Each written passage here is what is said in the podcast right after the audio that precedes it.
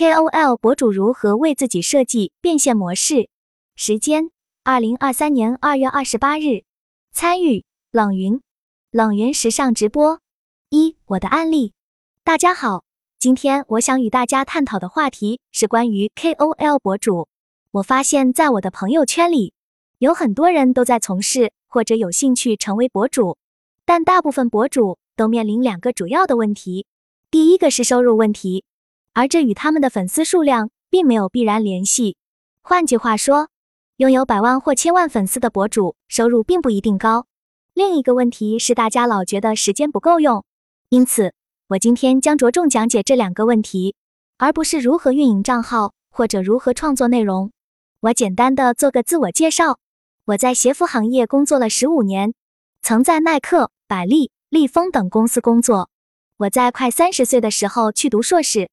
快四十岁的时候，在香港大学读博，曾经是纽约帕森时装学院的访问学者，也是美国政府富布赖特奖的获奖人。我在二零一五年博士毕业后，正好赶上了知识付费的元年，对我来说这是一个契机。当时我正在通过网络寻找教职工作，通过朋友了解到了知乎平台，自此我开始在知乎上做问答。那时我做问答是毫无目的的。只是觉得那些问题在我的能力范围之内。等到我有五千个粉丝的时候，我发现我已经可以变现了。我做的第一个付费课程是知乎上的音频课程，就是知乎 Live 产品。当时课程时长一小时，我第一节课就带来了两万元收入，而且知识付费的长尾效应很长。二零一六年时，我的收入。就已经超过了我去世界上任何一所大学做新人教师能够获得的收入，所以我当时就决定我要以此为生，开启了我自己作为一个知识型、教育型博主的人生道路。回头来看，我在二零一六年做了两件正确的事情。第一件正确的事情是我在知乎上很快就变现了。大多数情况下，变现是一个人能在这条道路上走多远的基础。后期我得以认识了更多的博主，不少博主的粉丝数量远超于我，但他们的变现结果并不一定比我好，所以我意识到粉丝的数量跟你的收入没有必然关系。而我在二零一六年做的另外一件正确的事情是建立了冷云时尚圈。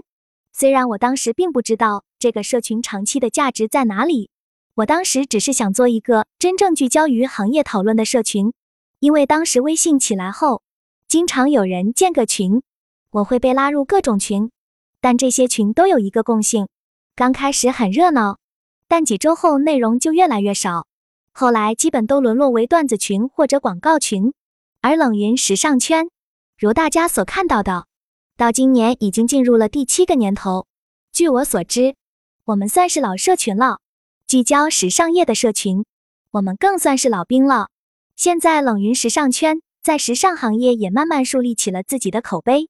虽然我们的人数不多，只有几千人，但是我们的效率非常高，内容生产非常多，有周报、坐庄讨论、付费直播课、杂志以及各种各样的线下活动。社群能自我循环产出内容，是我们社群最大的特色，也是我们赖以生存的基础。我的案例适合什么样的人，不适合什么样的人。博主是有不同类型的，我先说一下我自己属于哪种类型的博主。一、适合想成为腰部主播的人，不适合想做头部的人。首先，我是个腰部主播，不是头部主播。其实大部分人是做到不了头部主播的，特别是随着现在流量见顶，成为头部主播的机会越来越少，而且做到头部主播也需要你付出极大的努力和极好的机遇。所以，我个人认为，我这个腰部主播的案例可能对大家会更有示范意义。而且，我认为，只要你能够坚持去做原创性的输出，或者做一些跟别人有区分的内容，大部分人都可以做到腰部主播。但前提，你需要是一个想真正做原创的人，你的肚子里要有足够的干货。无论你做卖货、做知识分享，还是做形象设计穿搭，你都必须有自己独特的内容体现。否则你就很容易陷入价格战。我的案例并不适合想做头部主播的人，因为我自己也没有做到头部主播。二，适合原创者，不适合想一夜暴富的人。另外，我的案例也不适合想通过洗稿、抄袭或者一夜暴富的人。网络上有太多这样的人，他们通过复制粘贴、无中生有、编造些低俗不堪的内容来引流。如果你只是想通过这种方式赚钱，这篇文章也不适合你。我的案例也不适合希望没有什么门槛就能做成功的人。二、为什么你想要成为博主或主播？经三三年疫情后，工作普遍比较难找。所以有更多的人想要做博主，我认为这是一件好事。在当今这个时代，每一个人其实都应该把自己当做一个 IP 来打造。你的人生目标是什么？大家为什么你想要成为博主或主播呢？虽然我自己做博主带有一些偶然的因素，但我一直在思考一个问题：自己这一生想成为一个什么样的人？这算是我的终极目标。我再由这个终极目标来倒推。我应该做什么？怎么做？如果要描述现状，我目前认为自己处于身心自由的状态。身心自由的意思是有能力说 yes，也有能力说 no。但这一切没有财务基础，则是不真实的。因此，实现身心自由的另一个重要前提是财务独立。然而，财务独立并不等同于财务自由。财务自由的人并不一定能身心自由，恰恰相反。他们还有背负很多常人没有的焦虑与巨大的压力，因此，当我发现可以成为知识博主来实现自己的职业生涯目标时，我选择了这个职业，因为它与我的人生目标相契合。我建议您也不妨来这样问下自己：自己究竟想成为一个什么样的人？再从中倒推，博主是否可以帮助自己实现自己的长远目标？给自己设定些做事原则。假设你有两个选项。A 每天工作十二个小时，获得一千二百元的收入。B 每天只需要工作三个小时，获得六百元的收入。你会选择哪个选项呢？大家还记得我一开始说过，我不想太辛苦，不想太耗费时间和体力，所以我选择了 B。我的总收入也许比不过其他同类主播，但我赚钱的效率是较高的，所以我也并不羡慕那些赚钱比我多的人。因为我知道他们比我付出了更多的辛苦。此外，我非常喜欢耐克的一句话：“Just do it，只管去做。”如果你还没有开始做，你今天就要决定开始做了。最好今天听完这个课后就开始行动起来，不要想的太多，想太多反而会束手束脚。实践出真知，只要不需要投入什么大成本，就先干了再说。三、博主职业的发展现状。以下都是个人的观察，有片面性，但也很真实和微观。网上可以查到的行业报告通常涉及头部主播，而我的视角可以代表大多数普通博主的生存现状。我从二零一六年开始做博主，我的朋友圈里也有些博主，他们的粉丝数量从几千到上千万不等。我的观察来自这些朋友圈。另外，我也加入了过好几个平台官方组织的博主群。这些群里大多是和我差不多的腰部、尾部主播，在群里有时候会讨论收入情况以及大家目前面临的困难。总的来说，以我的观察来看，腰部和尾部的博主在变现方面并不简单，特别是在知识付费方面。我认为最主要的问题是同质化现象非常严重，这就很难让博主获得收益。现在很多平台会提供各种活动机会给新人参加活动。但这些收入分到个人，大多只是杯水车薪。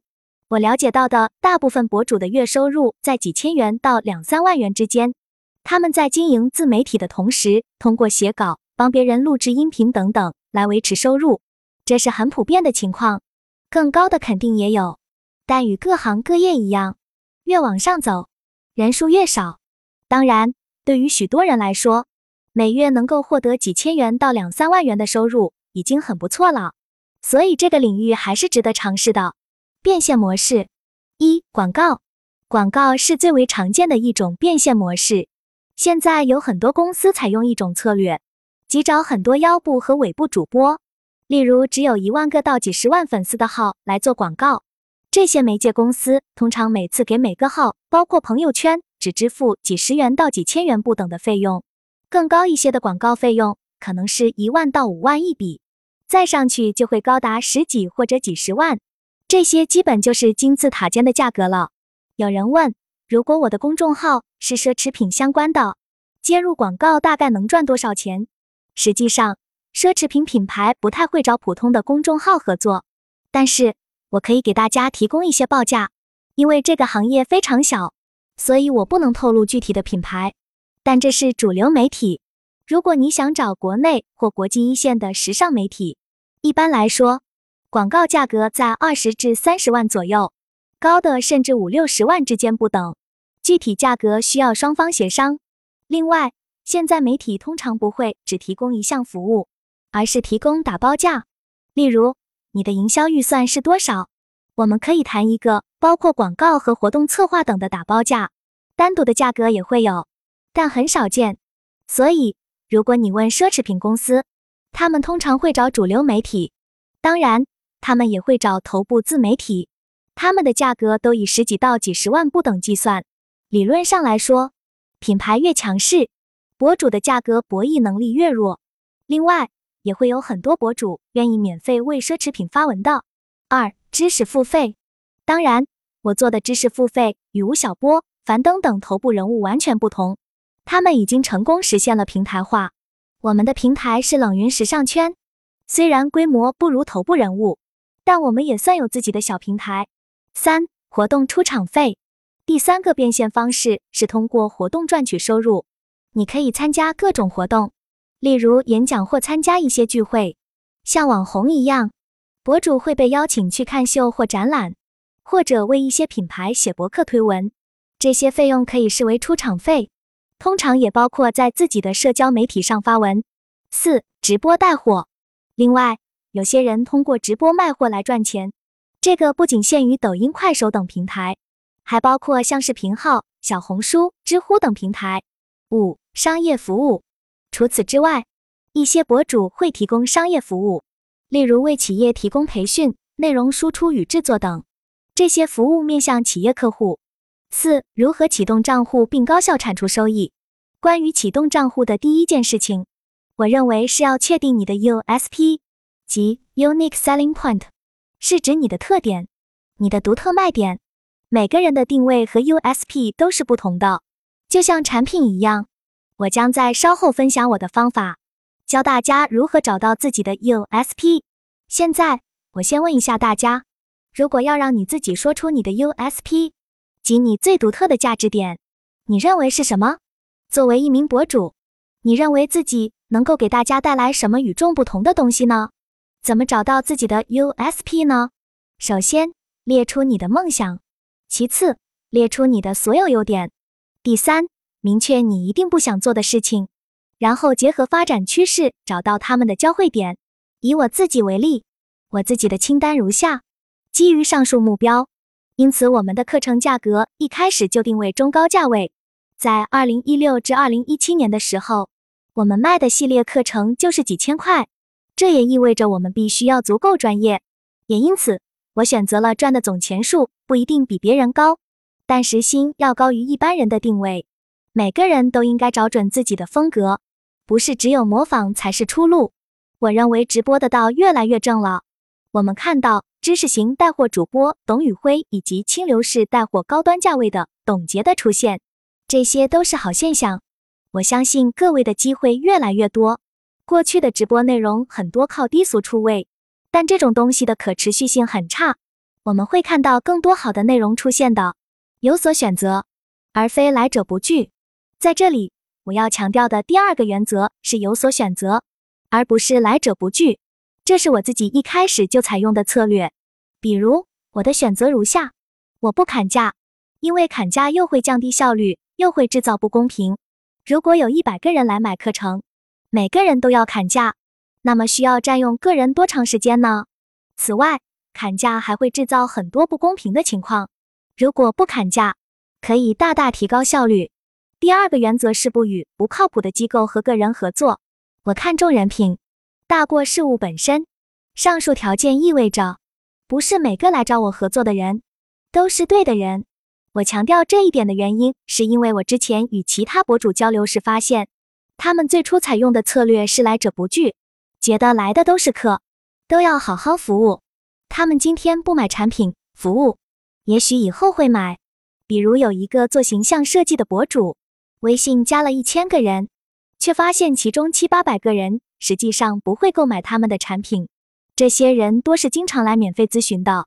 刚开始这个博主还会耐心回答，但逐渐发现这种面面俱到的心理耗费了自己大量的精力，导致该服务好的客人倒没有服务到位。他听了我的建议后，精简了朋友圈，保留了那些真实的客人，聚焦这些数量虽少但很精准的顾客，自己更轻松，效率也更高。用内容吸引流量，在启动时获取流量是至关重要的。这里我们讨论的都是免费的方式，我自己几乎没有使用过付费产品，因此这些方法很适合起步的博主。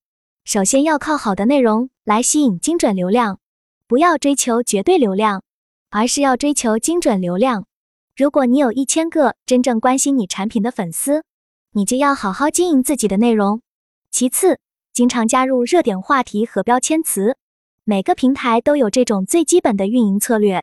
第三个我觉得非常有效的方法是加入平台运营社群，平台小编或运营人员都可以帮助你推广，多参加平台相关活动，最好是和小编建立关系后参加。我觉得更有意义。高效运营的条件之一，花大部分时间成长自己，输入，花小部分时间输出高质量的原创性内容。接下来我要告诉大家最关键的点，也就是如何高效产出收益。假设你每天有三个小时的时间可以投入自己的社交账户，你会选择 A 还是 B？A 两小时的有效输入、阅读、学习、上课，与比自己更优秀的人交流等。再用一小时输出高质量的原创内容。B. 花两小时网络搜索、刷手机、拼凑信息、写稿，再用一小时输出同质化的内容。我自己选择了 A，也就是我花费了大部分时间在给自己输入，花小部分时间做输出。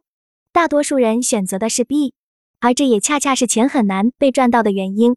同质化的内容看上去产出很快，但怎么吸引他人付费呢？如果你想赚钱，就需要输出不同的高质量的内容。不妨问问自己，你是不是大部分时间都在成长自己，只是用小部分时间做高质量的内容输出？所以，今天如果大家要记住一句话，就记住好好把握自己的时间分配。你能不能真正做到用大部分时间输入，少部分时间输出呢？如果你做不到这一点，你永远都在与别人拼同质化的内容。同质化的内容只有拼价，高效运用的另外一点，就是我只做必须由我自己才能完成的事情。对于其他能让他人完成的事情，就雇佣他人去做。当然，每个人的情况不同。如果你现在才二十岁或二十五岁，你可能确实应该所有事情都亲力亲为一遍，什么事情都应该亲身尝试。我一直跟所有人说一个数学公式，就是算一下自己的时薪。也就是每个小时的薪资。如果你的时薪是一百块，而你有些工作雇佣一个时薪三十块钱的人就能帮你解决，为什么不去雇佣一个三十块钱的助手，而非要用自己一百块钱的时间来做这件事情呢？我理解年轻人二十几岁的人刚开始可能没有钱雇人。如果你二十八岁以上，你应该有一些积蓄，那么你该如何更好的利用自己的时间呢？例如。我曾经做企业培训，遇到一些老板向我咨询。他说：“老师，我很忙，但我仍然每天要花很多时间来给员工签报销单。这些报销单有的金额甚至只有五十块钱或一百块钱，我自己都是看也不看就签掉了。”我问他有没有算过自己一小时的工资应该是多少钱。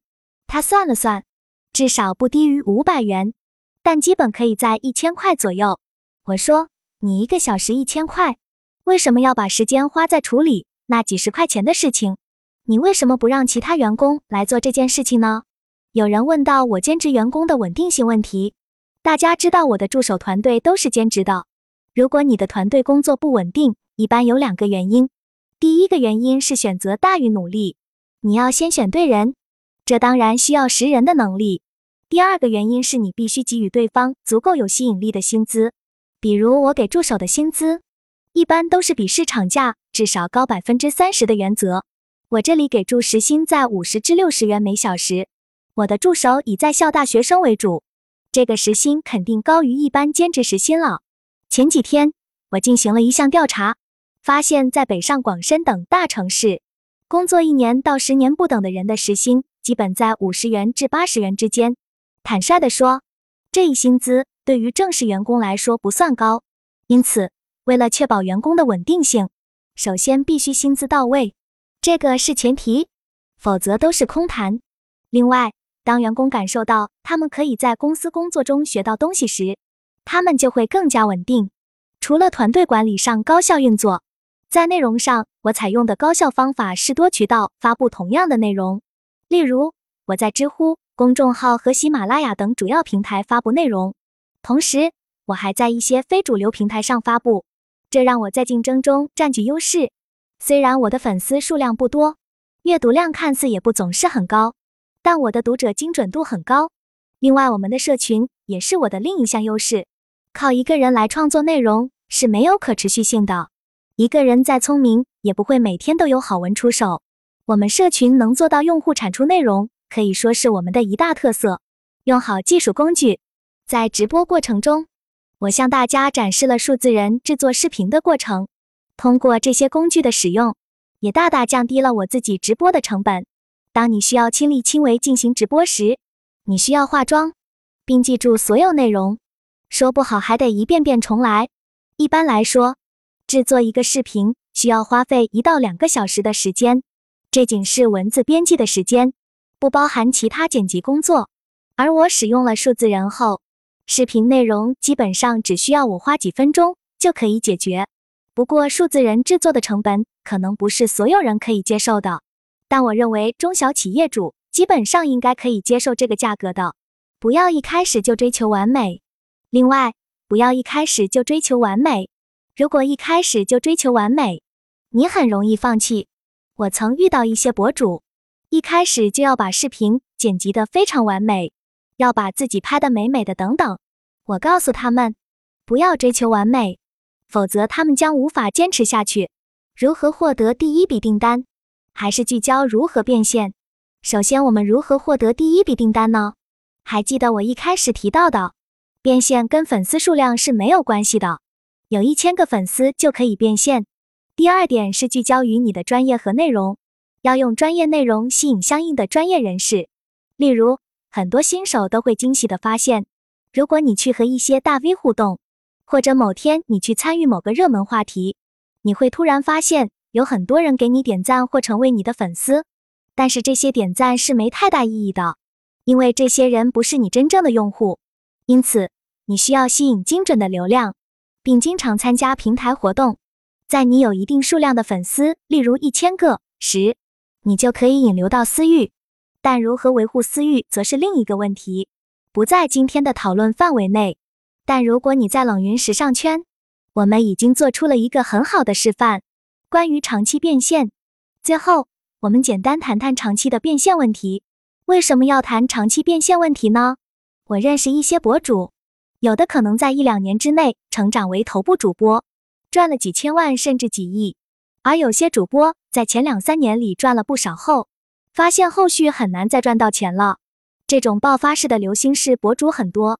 我也认真思考过这个问题，我想自己应该成为一个细水长流的人，这就是为什么我更愿意把大部分时间留给让自己成长的事情，把少部分时间用于输出。就像你有一桶水一样，你要倒出一瓶水很容易，但倒出十瓶水呢？如果我的知识储备足够丰富，十瓶、二十瓶我也可以实现。但如果你只有一瓶水，那么你只能倒出一瓶水，就没有更多了。因此，你的第一瓶水很好，倒出来的也很漂亮，但第二瓶和第三瓶就会变得越来越苍白。很多博主都有这个问题，最终没有内容可输出了。我今天的观点可能会与你所预想的不同，与你此前所了解的也可能不同，但我希望这能够启发大家，不要忽略朋友圈。另外，维护好自己的朋友圈非常重要，因为你的大部分客户最终都会在其中。虽然有些人觉得看自己的朋友圈很浪费时间，我认为那是你没有整理好自己的朋友圈。我的朋友圈非常高质量，大部分人发的内容都非常有价值，而且非常多元化。除了我的同行，我的朋友圈中还有很多投资人、科技公司和环保组织等，他们都是认真做事的人，所以我觉得看我的朋友圈不是浪费时间。我非常建议大家好好整理自己的朋友圈，我会定期清理我的朋友圈，把一些需要屏蔽或删掉的人移除，比如从未互动过的人。定期整理自己的朋友圈，能够让你在浏览时更加高效的看到有价值的内容。同时，你也需要确保在自己在朋友圈中发布的内容能够对你的朋友有益，让自己的朋友圈形成良性循环。你在朋友圈发布有意义的内容，你的朋友看到觉得很有用，你的朋友圈也都发些对读者有意义的内容，这样朋友圈就形成了良性循环，也是一种高效的学习方法。五总结，最后我总结今天的几个重点。首先是解决收入痛点，这是一个很高的门槛。你需要问自己一个问题：如果你有一百分钟的时间，你会选择花大部分时间来提升自己，只花小部分时间来输出八十分水准的内容，还是花小部分时间来提升自己，花大部分时间输出，但你的水平在这个过程中会逐渐下降？从八十分降至六十分、五十分等，你也可以跟其他百分之九十的博主一样，花费全部时间试图输出，但很快你会发现自己的内容很枯竭。很多知识博主都会有这个问题，包括现在的知识大 V。其次是做高质量的内容，这能吸引你的精准客户和高客单价。请不要忘记，企业能够找到的中意博主并不多，因此高客单价是非常有价值的。如果你想要一小时挣更多的钱，那么你需要花费大部分时间来成长自己，只花费少量时间输出高质量的内容。这样一来，你就能够建立一个高门槛，让别人难以与你竞争。第三，如何解决时间管理中的痛点？其一是自己要高效，其二是能让他人做的事情都雇佣他人来做。同时，相同的内容可以以多种形式呈现。其三。同一个内容，多题材、音频、文字、视频多平台发布。最后，用好科技工具，